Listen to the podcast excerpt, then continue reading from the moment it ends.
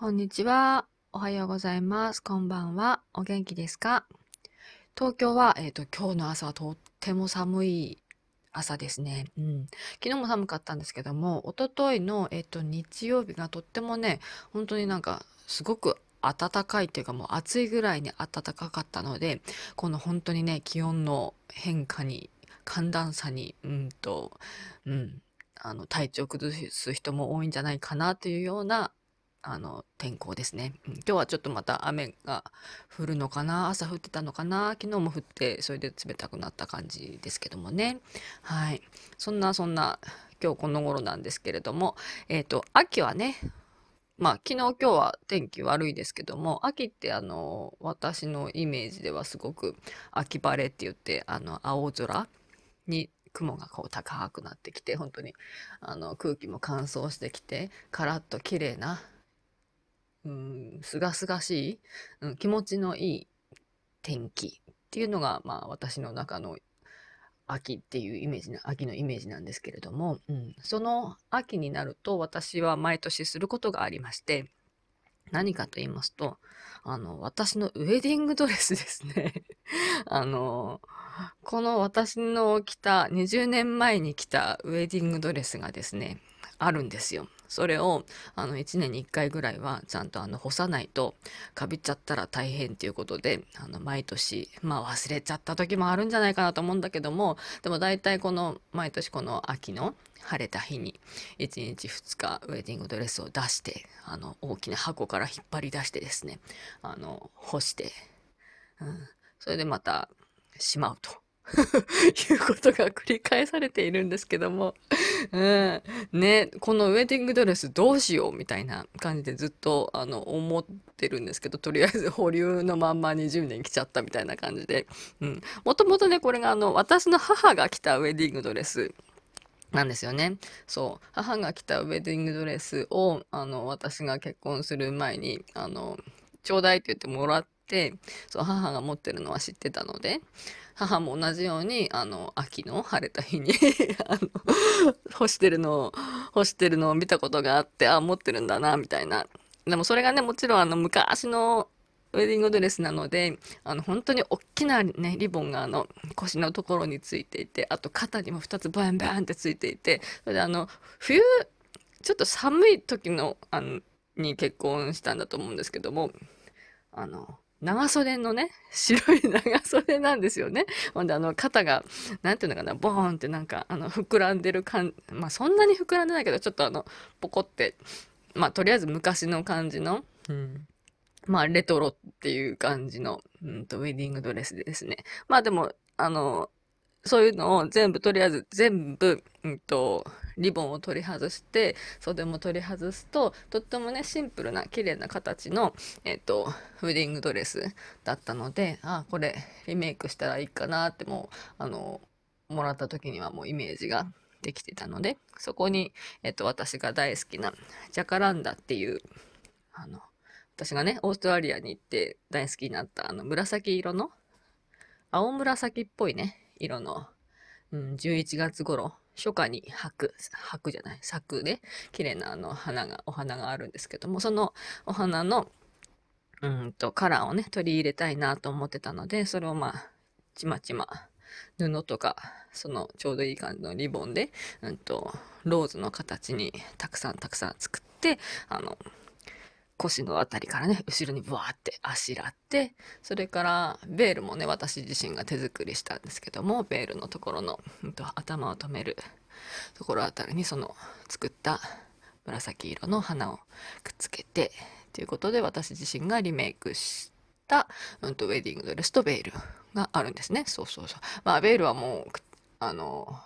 どうせね、使わないだろうと思ってるので、まあ、くちゃくちゃにして、どうしたかな？それも、うん、しまってるのかもしれないけど、それはね、干さなくても、うん、大丈夫かなっていう感じ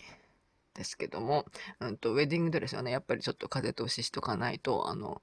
シルクでできてるので、うん、あの、あの、しっかりケアしないと気づいた時には、なんかい、いざ、いざ何かどうにかするぞっていう時に穴だらけとかね、汚れてたら嫌だなと思って、あの、風通ししてるわけなんですけども、そうね、最初、あの、そのままあの、すぐ手放すんじゃなくてキープしようと思ったわけは、まあもしもね、いつかあの、娘が生まれた時に何かまあそれをそのまま着るってことはないんだろうなとは思いましたけども、まあ何かしらその、例えばね、スカートを切ってその生地から、あの、リングピローを作ったりとか、そういう小物を作ったりとかもできるかなとかいうふうに、あの、淡い、あの、思いをっていうか、なんだろうな、このまま、まあ、捨てるにしてもすごい、本当にあの、すごい大きいんですよね、やっぱその、わーっていうスカート。で、もう生地の量が半端なくて、もこのまま捨てるの本当にもったいないよね、みたいな、うん、感じだったので、何かに使えないかな、使えたらいいなっていう思いでいましたけども、まあまあ、あの、生まれてきたのは、双子の男の子だったわけで まあまあ、この、うん、ウェディングドレスを着ない、着ないだろうなとか、使わないだろうなとか思いながら、まあ、とりあえず、まあ、うん、どうしようかなっていう感じでキープしてる感じなんですけどもね。うん、というわけで、じゃあ、今日はちょっと、そのウェディングにまつわるエトセトラ？なんかちょっとお話ししようかなと思います。アジュおもちゃ箱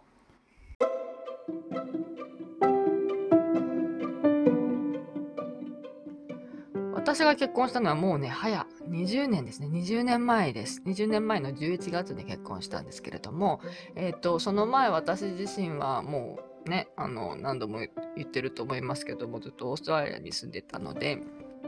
あと、うんと、こ中学校からあの地元じゃない違うあの学校に入ってたのもあって何ていうか幼なじみみたいなのが地元にいない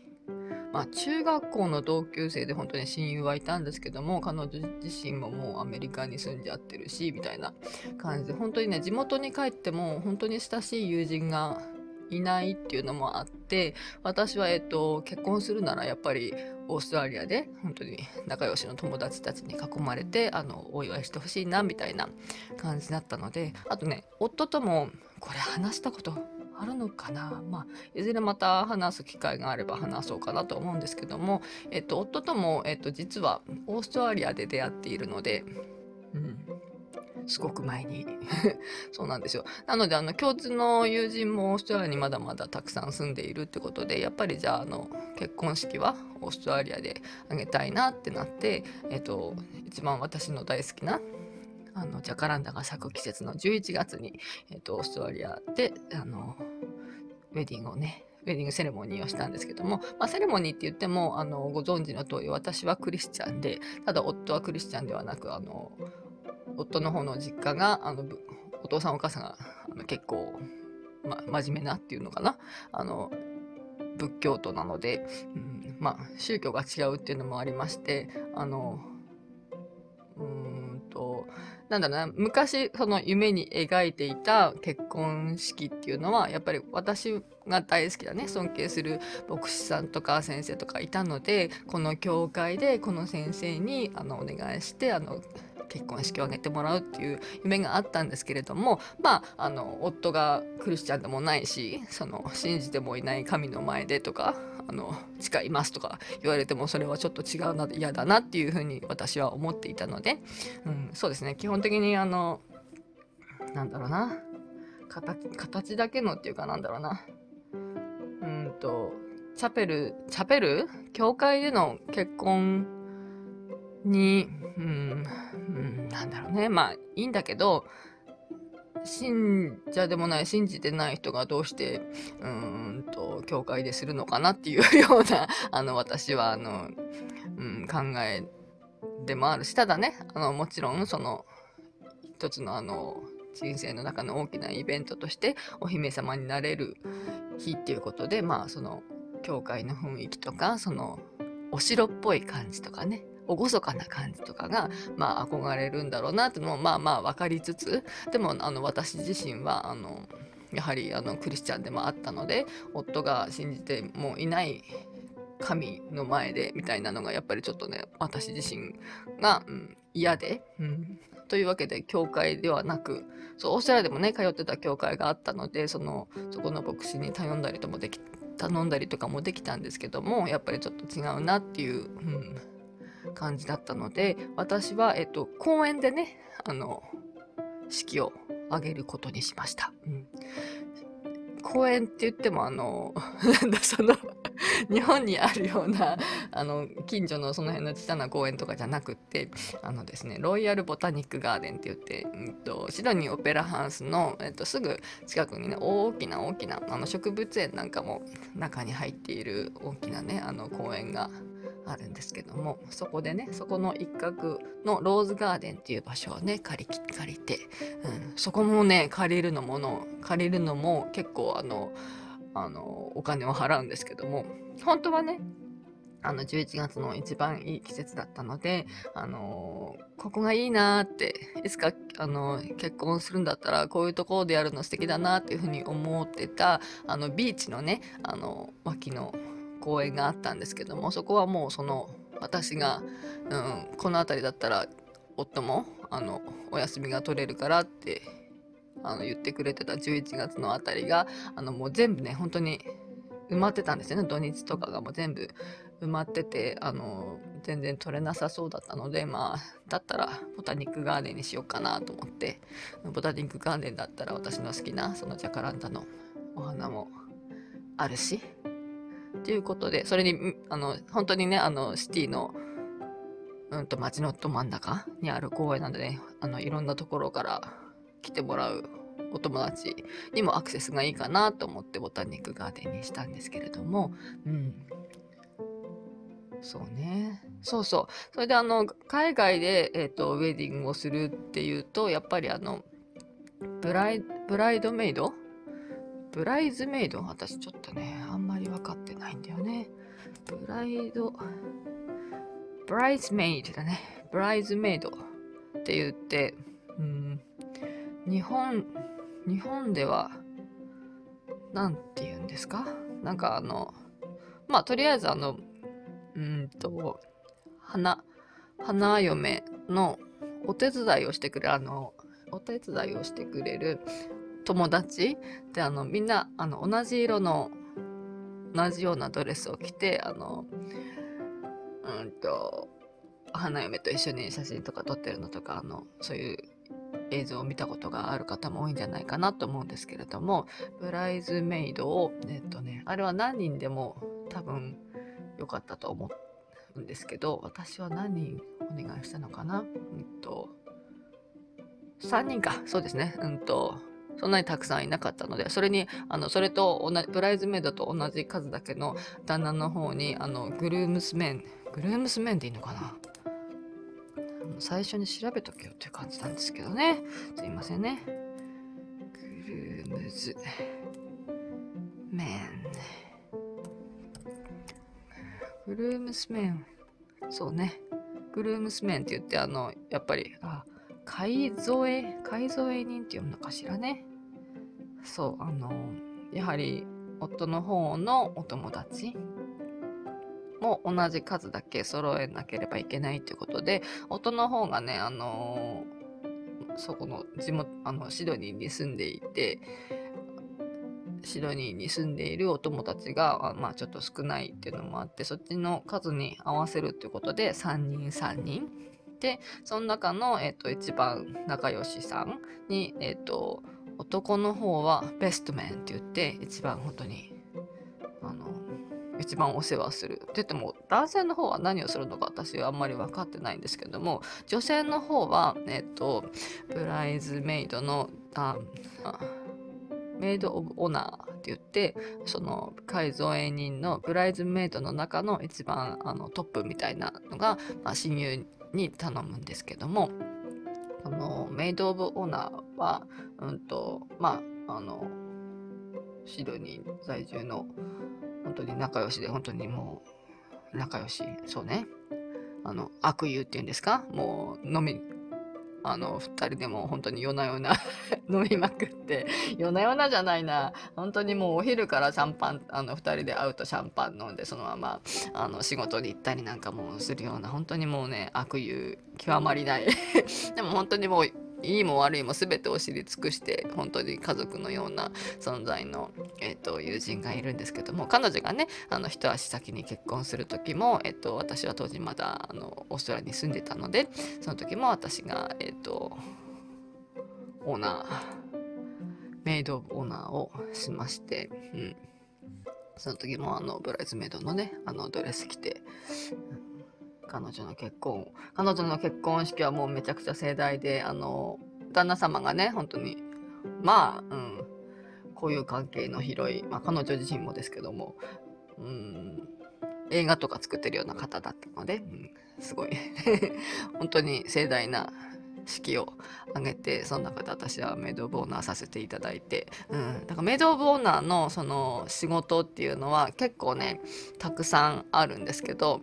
まあ日本とねあの、まあ、私はオーストラリアしか知らないので他の外国はまたそれ国とか地域によって違ったりするのかもしれないんですけども、うんとですね、メイド・オブ・オーナーの仕事で私がしたのはね、彼女自身ももちろん結婚が初めてだったし私自身もメイドボーナーとかその友達が結婚すること自体が初めてだったので、うんと、2人でね本当にあの結婚ってあの知らないことだらけじゃないですか。しかも、うん、私も彼彼女も日本人なのであの旦那様はあのオーストラリア人なんですけどもあの文化もねあんまりよく分かってない。だからその普段の生活とは違うところじゃないあの特別な日だししかもまだ当時のそのオーストラリア人の友達とかもまだね結婚してるあの仲間が周りにいなくってだから本当にもうみんなにとってすごい一番最初の結婚式だったんですよね。だからその結構その彼女たちの結婚式の後にみんな続いたんですけどもその時の彼女 彼女からの情報とかその時にいっぱい調べたものとかが、まあ、結構スタンダードっていうかスタンダードじゃないけどねあれもう本当にすごいゴージャスな結婚式だったのであれがまあまあすごい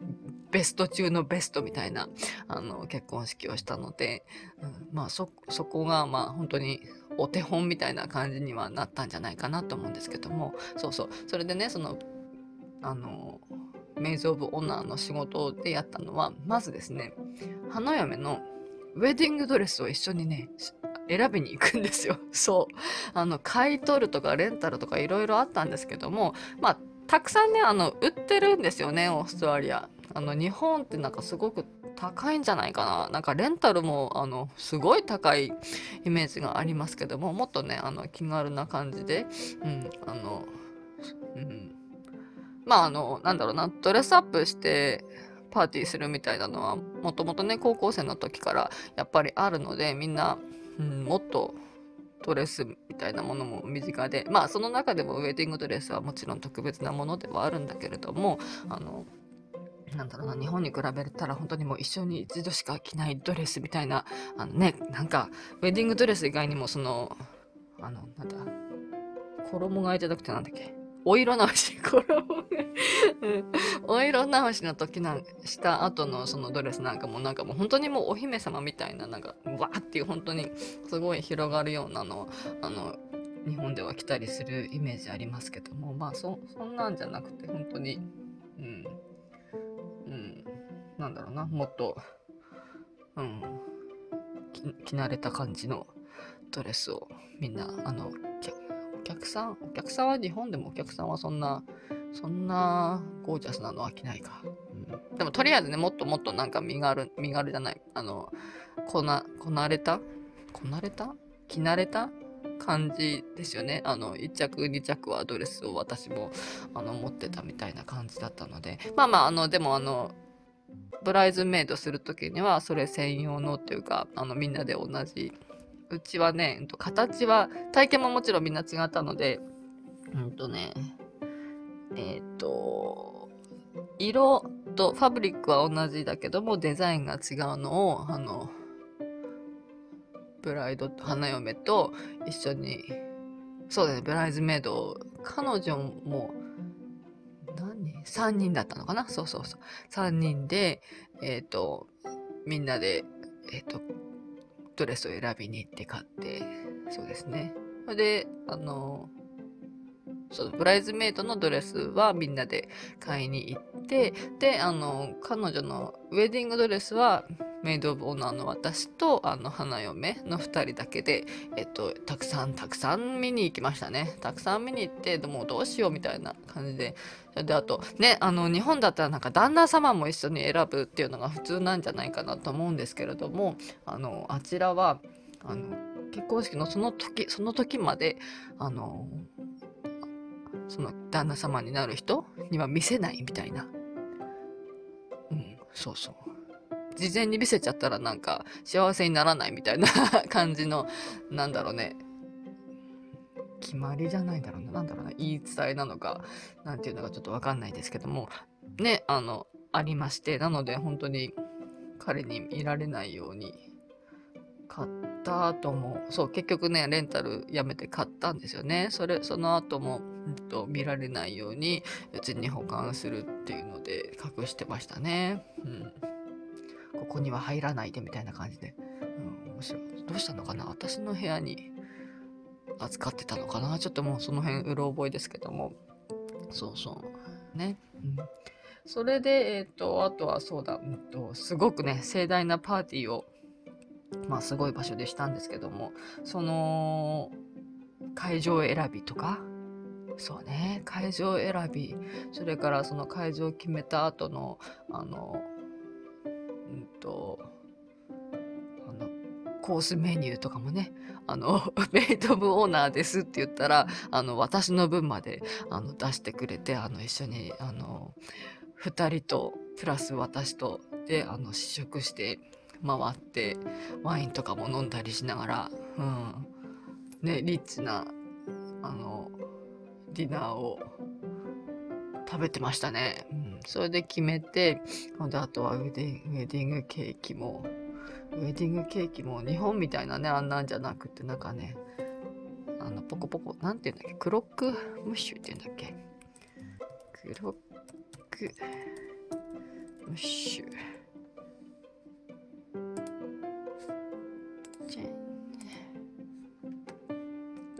クロックムッシュちゃうわいな。なんて言うんだあれ。あの、なんかね、うんと、シュークリームを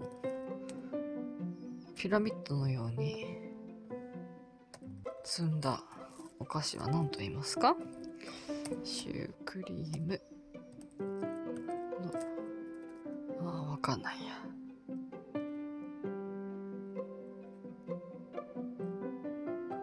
まあいいや。とりあえずクロックも知らないことだけは分かったんで、そう。まあなんか、ね、ちょっと、もっと違うのがいいな、みたいな感じで、あの、作ってもらって、そこ、そこにあの、あのケーキカットの時は日本刀ぶっ刺したりなんかしてね、面白かったんですけどもね。うん。まあそんな感じで、本当にその準備っていうものを本当に、まあことごとく全てに関わって、あの、か、インビテーション、あの、カード、招待状とかもね、全部全部。そうだね、私もすごい手作りでいっぱいやりましたね。懐かしいなすごい懐かしそう。いろんなものを手作りして、そのカード、あの、座らせるところに置くカードから何からいろいろ手作りをしたりなんかして、うん。そうですね。で、当日は、えっ、ー、と、朝早くからそのブライドのあの、泊まるホテルに。そうなんですよ。あの、だから、あの、式のその時まで、あの、見られないようにしなければいけないので、前日、泊まったんじゃないかな、ホテルにね。そうそう。そうだ、その前にあれがありますね。あの、女子だけで集まって、ヘンズナイト。うんうん。ヘンズナイトはもうめちゃくちゃもう盛り上がりましたね。ヘンズナイトはその女性側のあの本当に女子の友達だけであの結婚前のバカ騒ぎをするみたいな。で男性側は男性側でそっちのあの男友達だけであの羽目を外すヘンズナイトとバックスナイトがあって、同じ日にやって、それぞれが、それぞれで本当にね、楽しみまして、こっちはね、んと、あの、ストリップ、ダンサーを、そうそう、あの、ストリップダンサーをね、男性の、もうムキムキマッチョの、あの、ダンサーを一人手配して うん、あの、やりましたね。そういうとこが OK とか、そういうレストランを借りてやったのかな？うん。ほんでみんなすげえ面白い。あの、はめ外すような格好をして、なんかあの、なんだっけ、お医者さんの聴診器なんかもやって、私何、ど、私何着てたかな？私じゃチャイナドレスを着てたのかな？そうそう。あの、くるくるの、私どんな、ああ、そうだね。そうそうそう。くるくるの髪の毛、ちょっとアフロっぽいね、あの、髪の毛だったんですけど、私。うん。面白い、懐かしいですね。若かったですね。うん。ほんで、ほんとアホほど飲みまして。ただそれは前日じゃなくてね、もうちょっと前にやったんですよね。そう、あんまり前日にやりすぎるとそのままベロベロで、あの、次の日だったら、あの、ウェディングが大変なことになるので、だからちょっと前にやって、うん。それで、あの、ウェディングの前日には、えっと、泊ま、彼女は泊まって、そんで、お母さん、ただ日本から来たお母さんと一緒に、えっと、ホテルに泊まって、えっと、ウェディングドレスを持って行って、それで早朝に、えっと、みんな、ブライズメイドが、彼女の部屋に集合して、みんなで来て、着せて、え、ー、と、メイクさん、メイクさんも来てもらったんだね、彼女は。メイクさんとヘアしてくれる人を、え、ー、と、部屋まで来てもらって、あの、全部準備して、そっからね、なんと彼女たちは本当にもうすごい、すごい、あの、リムジンに、を手配してたので、私と、そうだね、ブライズメイドが全員乗って、あとお父様、あの日本から来ていたあの彼女のお父さんも一緒に乗って、で、彼らはね、まだ前日からも会ってないので、彼らは先にまた別の、うんと、まあどうやって行ったのかちょっとわかんないけども、別の方法でもうすでに会場で待っているみたいな感じで。ああ、懐かしいですね。てか、彼女の結婚式の話ばっかりしてるけども。うん。私自身はでも、そこまでね、もちろんゴージャスじゃなくて、日本からもね、あの、あの、友達、友達は、だからやっぱりオーストラリアで出会った、それで、私がオーストラリアで結婚式やるよって言ったら、じゃあいい口実みたいな感じで、何人かね、日本にもうすでに帰ってる子たちも来てくれましたけれども、まあそれ以外には、あの、あの知らせずっていうか、まあ、うん、そうですね。あの、知らせても来れないだろうなっていうのもあったし、そうね。だから、日本ではあの親族だけ集めてあのウェディング披露パーティーみたいなあのささやかなのを東京で、えーと、やることにしてだからもう式はオーストラリアでオーストラリアの友達を集めて式の後にまあ軽くあのちょっと飲み食いできればいいかなみたいな感じのイメージだったのでまあね、旅費だけでも結構、その、お父さんお母さんは、うちの私の方と夫の方と両方、あの、連れて招待するので、でまあ、それだけでも結構ね、あの、もちろんお金がいくし、あの、あの、もちろんね、どちらからも、あの、援助はいただかず、受け取らず、私たちだけで、あの、手作りの結婚式っていうことだったので、うん、本当にね、なんか、な、いい感じのこじんまりとした。でも、あの、友達がたくさんね、本当に懐かしい顔なんかも集まってくれて、昔のホストファミリーなんかもね、おじいちゃんおばあちゃんになったのがすごい遠いとこからあの出てきてくれたりとか、昔一番最初にお世話になった本当にあの、演学校のあのスタッフの仲良くさせてもらってた人とかなんかもね、あの来てくれて、うん、本当にたくさんウェディングのパーティー、その公園にはね、すごいたくさん集まってくれて、そこでみんなで、あの、本当に、あの、草の上にみんなで寝転がって あの、あの、写真撮ったの、その写真なんかもとっても素敵な写真でしたけども、あれなんかもね、レンタルとかだったらできなかったよね、と思いながら、あれはやっぱり、あの、自分のウェディングドレスだから、あの、まあ、この後もないしってことで、できたことだなうん、床、床じゃない、その、芝生、芝生でもないな、本当に。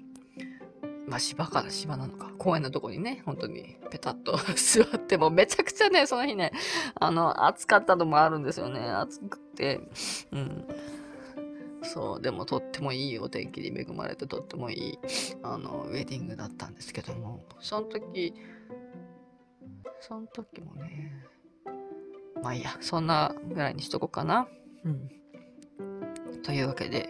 そうね、でもウェディングドレスどうしようかなって思いながら、うん、うん、なんか、ね、あの、取っといてもね、例えば、その、うん、どうなんだろうね。なんかどっかの、うん、まあ、売るよって、売るよってメルカリなんかに出せば売れるのかもしれないけど、なんかそういうのも嫌だなと思いながら、なんかもう、あのー、何かもらってもらえる方とかいれば、あの、うんと、ご縁があれば、うん、なんかあげたいなとか思ったりもしてるけども、でもやっぱりなんか小物を作る方がいいのかなどうなんだろうね。でも今からそのリングピローとか作ってたらなんかちょっと怖いよねとか思ったりしながら そうそう、なんか変なね、なんか思いが 詰まりすぎてんのも怖いよねと思って、相手のその、ね、お嫁さんになるのか、あの、何かわかんないけれども、そういう、あの、いつか出会うであろう、なんかその、人にもなんか、なんかね、うんと押し付けるみたいな感じになるのも嫌だしね、と思って。まあでもとりあえず、まあ私が手放せるまで置いとくのかなっていう感じはしますけど。ね、なんか作ればいいんだけど、なんかそこにこのハサミを入れるのにいまいち躊躇しちゃうよねっていう感じかな。なんかあの、こんな風に使ってるよとか、ね、女の子のお子さんがいたらなんかちっちゃいね、本当に誰かの結婚式に着ていけるような白い可愛いドレスなんかもね、シンプルなの作れるかなと思ったんだけど、それもちょっと無理なのでね。うん、あ、そうだね。せめてあの、白いネクタイを作るのもいいかもしれないね。うん、ちょっとでもなんか残すだけで、なんか私の、うんと、この捨てられない病は のこの捨てたくないこの気持ちは紛ら、紛らせるの、紛らわせることができるかもしれないなって今、この喋りながら思いましたね。そうだね。ネクタイいいかもね。白いネクタイ。シルクのだし。そうしようか。うん。そうしようか。まあ、とりあえずもうちょっと調べてみますけども、まあ、そうしようかな。って今思いました。うん。うんうん。そうね。他になんか作れるものないよね。なんかあったら、あの、誰か思いつく人いたら、もしもね、あの、ウェディングドレスこれ作ったよとかね、ありましたら、あの、誰か教えていただけたらいいかなと思いますね。教えてください。はい。じゃあ、すっごくまた長くなりましたけども、そんなこんなで、ウェディングな話でした。ではでは、あ、ではではまたと言いながら、またね、またって言うと思い出すんだよね。そうそうそう。あの、最後に一つだけね、あの、あの、結婚式の日には何かね、something, something blue って言って、あの何かね、青色のものを花嫁が身につけると、なんだろうね、幸せになるのかな？ラッキーなのかな？ちょっとどっちだったか忘れちゃいましたけど、とにかくね、何か青いものを身につけるように、あの、周りのみんなから女子の友達からすごく言われまして、私は、確かね、ウェディングドレスの下に、うんうん、そうですね。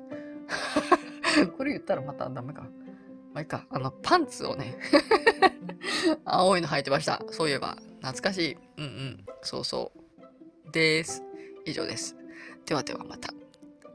この辺で終わります。じゃあね。バイバイ。too much information だっつのね。はい。すみません。失礼しました。じゃあね